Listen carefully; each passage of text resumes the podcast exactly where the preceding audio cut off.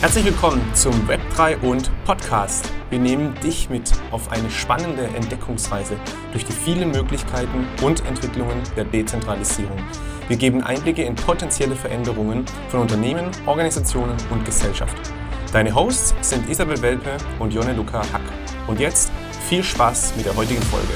Herzlich willkommen zu einer neuen Folge unseres Podcasts äh, Web3 und. Heute haben wir Dr. Annette Doms zu Gast und wolle mit ihr zum einen über das Metaverse sprechen, aber auch über die Themen Diversity und Web3. Und äh, Frau Dr. Doms hat ähm, promoviert in Kunstgeschichte an der LMU in München, hat unheimlich viel gearbeitet in äh, Kunstinstitutionen, aber ist auch zu Hause in dem Finanzseite von äh, Web3 und hat schon sehr früh das Potenzial von Web3 und auch insbesondere von NFTs, Tokens der Metaverse für die Kunstwelt entdeckt. Und herzlich willkommen. Wir freuen uns, dass du heute bei uns bist, Annette. Freut mich. Danke für die Einladung. Super. Annette, sag mal vielleicht kurz für alle, die zuhören, wie hast du das erkannt? Und woran hast du erkannt, dass da ein Potenzial ist? Weil äh, der Jonne und ich haben ein ähm, NFT-Projekt für Künstler gemacht. Munich NFT ähm, kann man heute auch noch angucken. Und in dem sozusagen Zuge dessen habe ich zumindest bemerkt, nicht alle in der Kunstszene freuen sich über Web3 oder Beeple, der sein Kunstwerk teuer verkauft hat, sondern da gibt's auch ganz schön viel Skepsis. Wie hast du das erlebt und wie war dein Weg hier hinein? Ja, zwei spannende Fragen. Also der Weg hinein äh, hängt wirklich damit zusammen, dass ich mich in erster Linie auch in der Kunstgeschichte immer für Innovationen interessiere. Und ähm, aus meiner Perspektive Künstler eigentlich immer, also die zumindest die im Museum hängen, auf Innovationen reagieren, ja, also sei es neue Weltanschauungen oder auch neue Technologien, das war schon immer so, auch bei der Ölmalerei, auch die alten Meister und das zieht sich bis heute durch. Und äh, insofern haben wir schon 2014 angefangen, uns äh, mit digitaler Kunst in Form von Förderung von digitaler Kunst auseinanderzusetzen. Wir hatten hier in München eine Deutschlands erste Messe organisiert äh, zur Förderung von digitaler Kunst, äh, die wir da quasi ausgestellt haben. Also eigentlich war es auch so eine Art Bildungsmesse, weil wir da wirklich die Geschichte der digitalen Kunst auch äh, gezeigt haben und, und die Anwendung. Und die Frage, warum es da so Vorbehalte gegenüber gibt, äh, das fällt mir auch auf, ja, einmal wieder. Also ich, ich trage ja auch oft äh, Vorträge vor vor einem äh, traditionellen Kunstpublikum. Und da ist ein unglaublicher Widerstand. Und ähm, das ist etwas, was ich, was ich eigentlich gar nicht so verstehen kann, weil ja, wie gesagt, alles Innovative im Museum hängt. Aber das ist so, das, das ist das Gewohnheitsmuster des, des Menschen, glaube ich. Ich habe ja auch Psychologie studiert am Rande und also rückblickend auf die Geschichte, impressionistisch war ein Schimpfwort, ja. Also alles, was irgendwie erstmal neu ist, wird, wird so von außen attackiert. Und so war das auch beim Dadaismus und äh, bei der abstrakten Kunst und ähm, bei, bei der Pop Art. Und das zieht sich bis heute durch. Also insofern die Wiederholung der Wiederholung. Spannend. Es ist interessant, weil Web3 ja gerade denjenigen Menschen, die originell etwas schöpfen, etwas kreieren, viele Vorteile verspricht. Absolut. Also ne, die Tokenisierung von Gemälden, wo die Künstler sozusagen bei jedem Verkauf zukünftig profitieren, also ein Aftermarket, der nicht mit dem einmaligen Verkauf äh, endet, beteiligt ja Menschen, die schöpferisch tätig sind, wirtschaftlich, potenziell zumindest stärker, als das im jetzigen System der Fall ist. Absolut. Also zumal es ja für, für Künstler wirklich unglaublich schwierig ist, in diesen Markt reinzukommen. Ja, also es geht immer um den Zugang in diesen Kunstmarkt. Und äh, das ist ja in der Regel schon, muss man sagen, ein, ein sehr kleiner elitärer Kreis und ähm, äh, äh, die Wege sind sehr schwer für Künstler. Insofern haben wir durch dieses Peer-to-Peer-System, äh, durch die, durch die Blockchain oder Web3 wirklich eine Möglichkeit, ähm, dass Künstler direkt mit Sammlern in Interaktion treten können, was ja auch schon durch ähm, Messenger-Dienste oder durch Instagram möglich war, aber jetzt natürlich verstärkt. Und ich kann nur bestätigen, äh, dass äh, diese, diese Royalties, also Tantieme, die ja ausgeschüttet werden an Künstlern, automatisch beim Secondary ähm, Sale von Kunstwerken, die auf der Blockchain sind. Also das, das funktioniert, ja. Müssen wir vielleicht kurz, kurz erklären oder für alle, die es vielleicht noch nicht wissen, was das bedeutet, Royalties und Secondary Sale? Ja, also eigentlich so in der traditionellen Welt gibt es ja das sogenannte Folgerecht, ja. Also dass, dass jeder Künstler im, im Wiederverkauf seiner Werke dann eigentlich beteiligt sein sollte. Das gibt es äh, theoretisch. In der Praxis funktioniert das nicht so gut, weil man ja auch nicht weiß, wenn jetzt ein Privatsammler ein, einen anderen Privatsammler seine Werke verkauft, dann kriegt der Künstler eigentlich gar nichts davon mit, ja. Und sagen wir mal, wenn jetzt Werke quasi durch ein Zertifikat auf der Blockchain verifizierbar sind, also sprich die Zentralität und jede Transaktion wird dokumentiert, dann sieht man A, einen tatsächlichen Verkauf ähm, oder Wallet-Transfer und, und B, kann man dass quasi schon während des Minting-Prozesses, also Minten bedeutet ja immer ein, ein, äh, eine digitale Datei ähm, auf die Blockchain zu bringen, ähm, da, da schreibt man das quasi in den sogenannten Smart Contract mit hinein. Also da wird dann quasi die Wallet-Adresse des Künstlers hinterlegt und äh, sprich, wenn dann im Zweitmarkt Werke verkauft werden und das hat im Jahr 2021 sehr oft stattgefunden, dann bekommt der Künstler automatisch, die Prozente kann man sogar selber noch festlegen, zehn Prozent in seine Wallet transferiert. Und äh, das ist sowohl im zeitgenössischen Bereich, aber auch für die Erben des Künstlers äh, hochinteressant und, und es funktioniert. Also wir haben das praktiziert und ähm, ja, ist eine tolle Sache, Game Changer. Danke, dass du das nochmal erläutert hast. Mhm. Es ist für mich ja auch immer so und ich, ähm, oder so nehme ich das immer wahr, du hattest es vorher gesagt, ne, jede Kunst, die wir jetzt irgendwie in den Museen hängen, die ist eine Innovation und Kunst setzt sich ja irgendwie auch immer kritisch mit den aktuellen Entwicklungen und neuen Technologien auseinander und adaptiert diese dann auch in ihrem Schaffen schaffen. Jetzt ist diese ganze Technologie Web 3 und irgendwie auch das Metaverse so neu, dass mich mal interessieren würde, ob du schon Projekte oder Beispiele Künstler, Künstlerinnen kennst, die sich da schon in irgendeiner Art und Weise kritisch damit auseinandersetzen. Also was ich super spannend finde, ist nach wie vor einer der frühesten Webseiten. Also Webseiten sind ja auch schon pre-NFT. Ne? Also das ist ja codebasiert und äh, es steht alles im Quellcode, äh, was, was zu dem Kunstwerk dazugehört und es gibt sie nur ein einziges Mal. Und äh, es gibt eine sehr frühe Arbeit von 1993 oder 94 von Jody, also die heißt, es sind ganz viele Ws vorne und dann äh, Jody.org. Und das ist eine Seite, ähm, die quasi so ein, so ein typisches Interface der, der 90er Jahre darstellt, also so schwarz mit, mit grün flimmernden ASCII-Codes und wo man irgendwie denkt, okay, das ist jetzt ein Programmierfehler. Ähm, und die aber quasi dann im Quellcode äh, den Grundriss einer Wasserstoffbombe zeigt. Ja, also das heißt, die Künstler haben damals schon erstens mal verstanden, dass das Internet ein, ein künstlerisches Medium sein kann und zweitens, dass sich hinter der Oberfläche auch echt Gefahren verbergen können. Und das finde ich nach wie vor eine sehr, sehr starke Arbeit. Und klar, also jetzt aktuell, äh, die meisten Künstler haben sich mit dem Thema NFT auseinandergesetzt, da auch teilweise kritisch. Sie haben auch mit dem Medium gespielt. Ähm, Pack ist ja beispielsweise so ein, so ein Künstler, der ähm, die Marktmechanismen auch ausprobiert hat, in, indem er beispielsweise eigentlich die ein und dieselben äh, Dateien oder sagen wir mal Visuals, gleiche Dateien gibt's ja eigentlich nicht, quasi unterschiedlich betitelt hat und auch mit unterschiedlichen Preisen versehen hat und quasi geguckt hat, wie jetzt eine Community oder ein Käufer darauf reagiert. Ja, also dann hat eben das gleiche Bild ein Euro oder ähm, 100.000 Euro gekostet.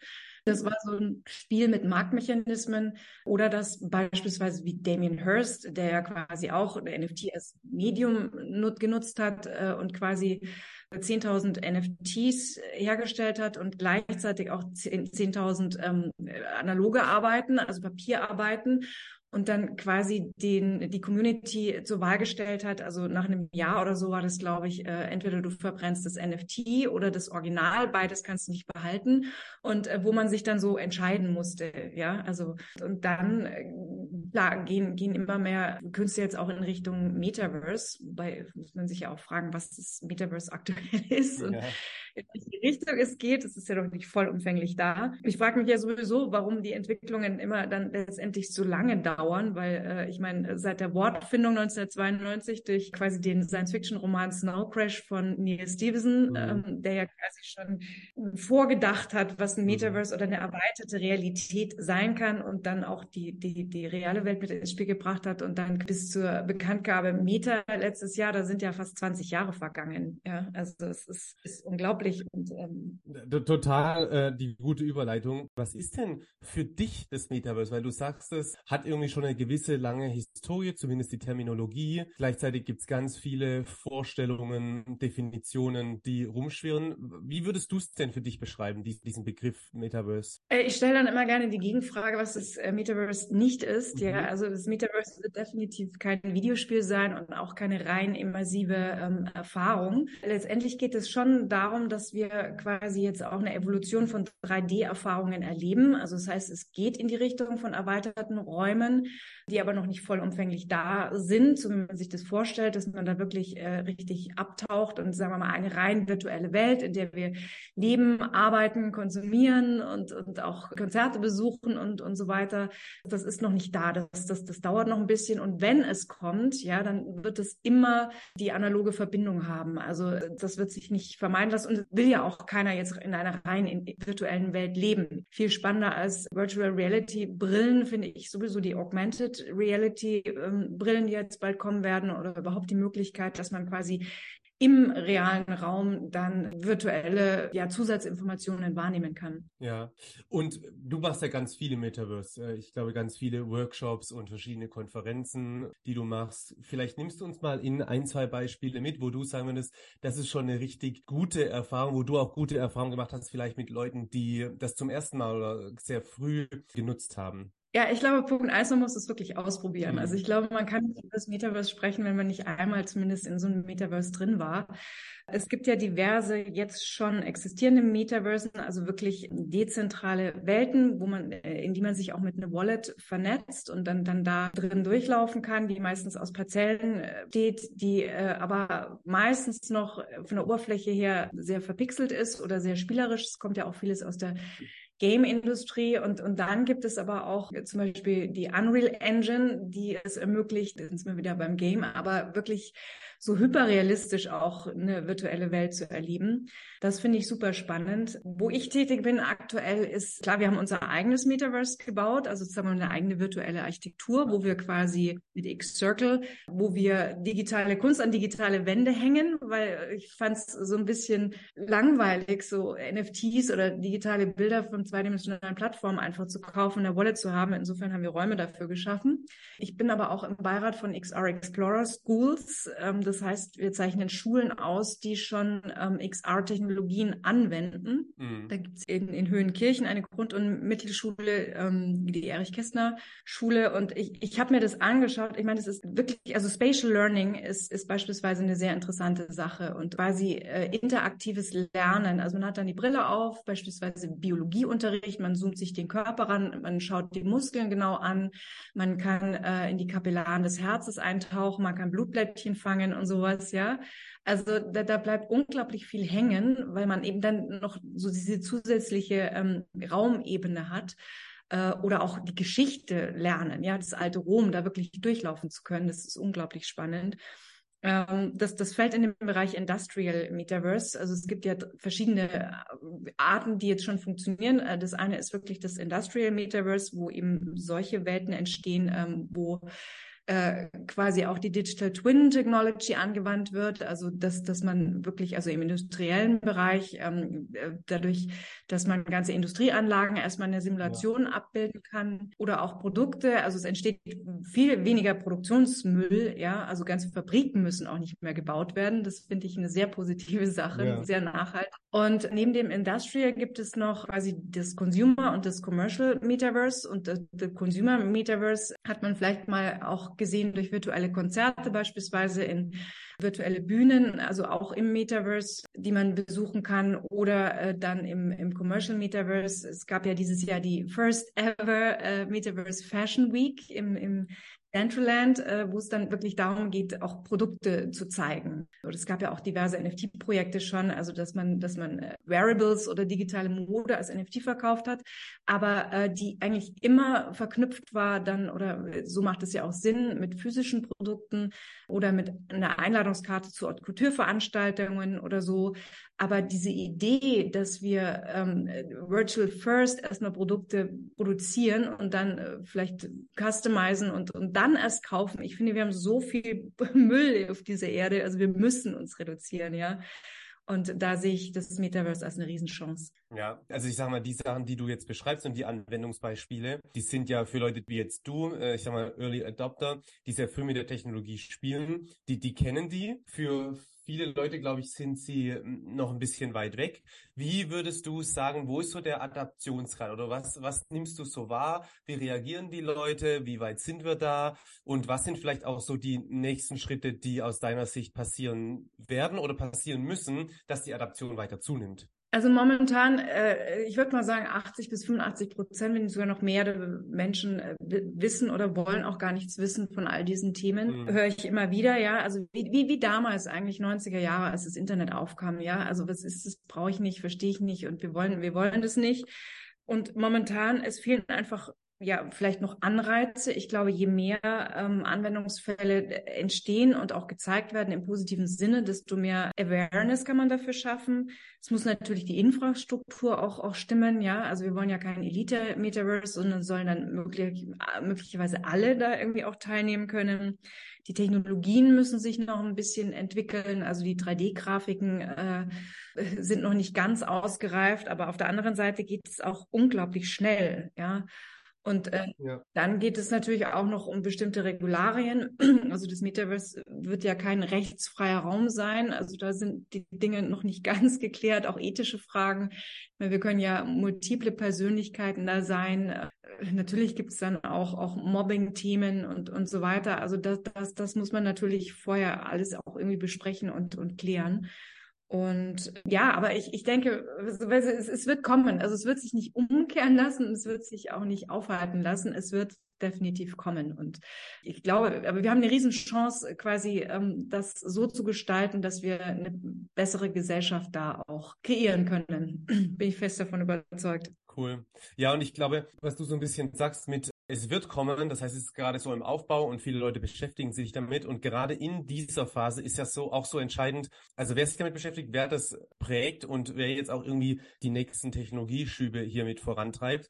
Und das ist sowieso ein bisschen so ein Thema für mich, wo ich mal euch beide, Isabel und dich auch Annette, fragen wollte, wie ihr das so wahrnehmt, weil wir ja so in der gesamten Gründerszene eine sehr starke Unterrepräsentation von Frauen haben und das Gefühl im Web 3 Metaverse ja irgendwie noch mehr der Fall ist. Wie nehmt ihr als zwei Personen, die da jetzt so ein bisschen herausstechen, wie nehmt ihr das denn so für euch wahr? Wie, wie geht es euch mit dem Thema Diversität äh, aus eurer Brille gesprochen? Ich glaube, da ganz spontan äh, muss man vielleicht ein bisschen unterscheiden, ähm, sind es Blockchain-Themen und, und Finanzthemen und Kryptothemen in Web 3 oder sind es eher Themen wie das Metaverse, Web 3, NFTs, sind wahrscheinlich unterschiedlich äh, divers, die beiden Bereiche.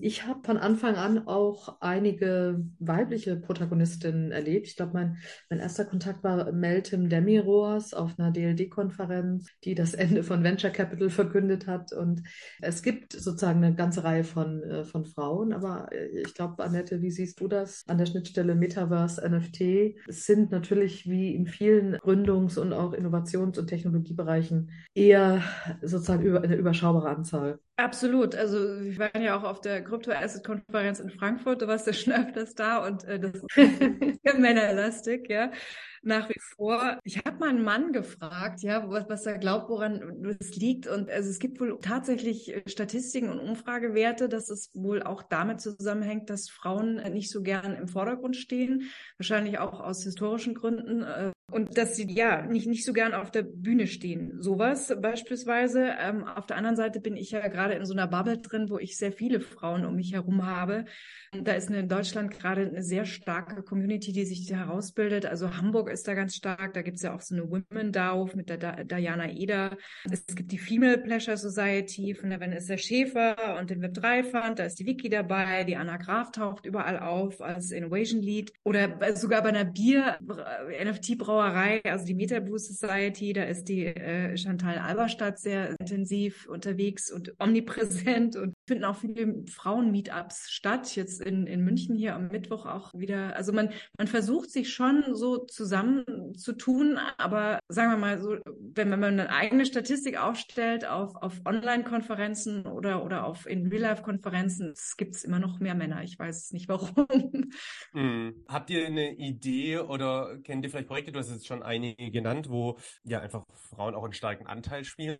Aber kennt ihr vielleicht Projekte, wie man das fördern kann? Ja, der, der Philipp Sandner ne, hat ja ein ganzes mhm. Programm aufgelegt für ja. äh, Female Talents im Blockchain und Web3 Space, das meines Erachtens und Wissens auch wirklich sehr, sehr gut läuft. Und da leistet er einen großen Beitrag zur Ausbildung, auch zur Diversität, Teilhabe letztendlich aller an dieser neuen Technologie. In Frankfurt, ne? Ist das? Es ist äh, in, ja in Frankfurt, aber meines Wissens auch äh, mit vielen virtuellen Elementen. Also es nehmen Menschen aus ganz Deutschland, aus ganz Europa teil. Ich meine, letztendlich ist es ja jetzt auch eine gute Chance. Ne? Also wir haben ja eine Chancengleichheit und gerade wenn man jetzt so in Richtung Metaverse denkt, also ich, wie gesagt, multiple Persönlichkeiten ist, manchmal weiß man ja nicht, also ob das jetzt Mann, Frau oder Gender oder was, was da, also eigentlich, eigentlich können alle bei Null anfangen jetzt, ja. Ja. Kann sich jeder auch wirklich Wissen aufbauen, also es kann jeder da gleichberechtigt einsteigen. Ja, habt ihr vielleicht generelle Tipps, jetzt gar nicht, äh, also Mann oder Frauen oder sonst irgendwie, aber habt ihr äh, vielleicht generelle Tipps oder du, Annette, so aus deiner Wahrnehmung, wie kann man jetzt, äh, wenn man das irgendwie spannend findet aus dem Podcast, wie würdest du sagen, einfach mal anfangen, irgendwie einsteigen? Hast du da vielleicht irgendwie, ja, einfach ein paar Tipps oder, oder einzelne Metaversen, wo du sagen würdest, das ist ein guter Start? Äh, ja, also, also wenn man jetzt noch keine Wallet hat, ich finde sehr spannend gerade das Spatial Metaverse, das ist sehr einfach. Mhm Nutzeroberfläche. Man kann sich einen schönen Avatar erstellen, der einem auch noch sehr ähnlich sieht.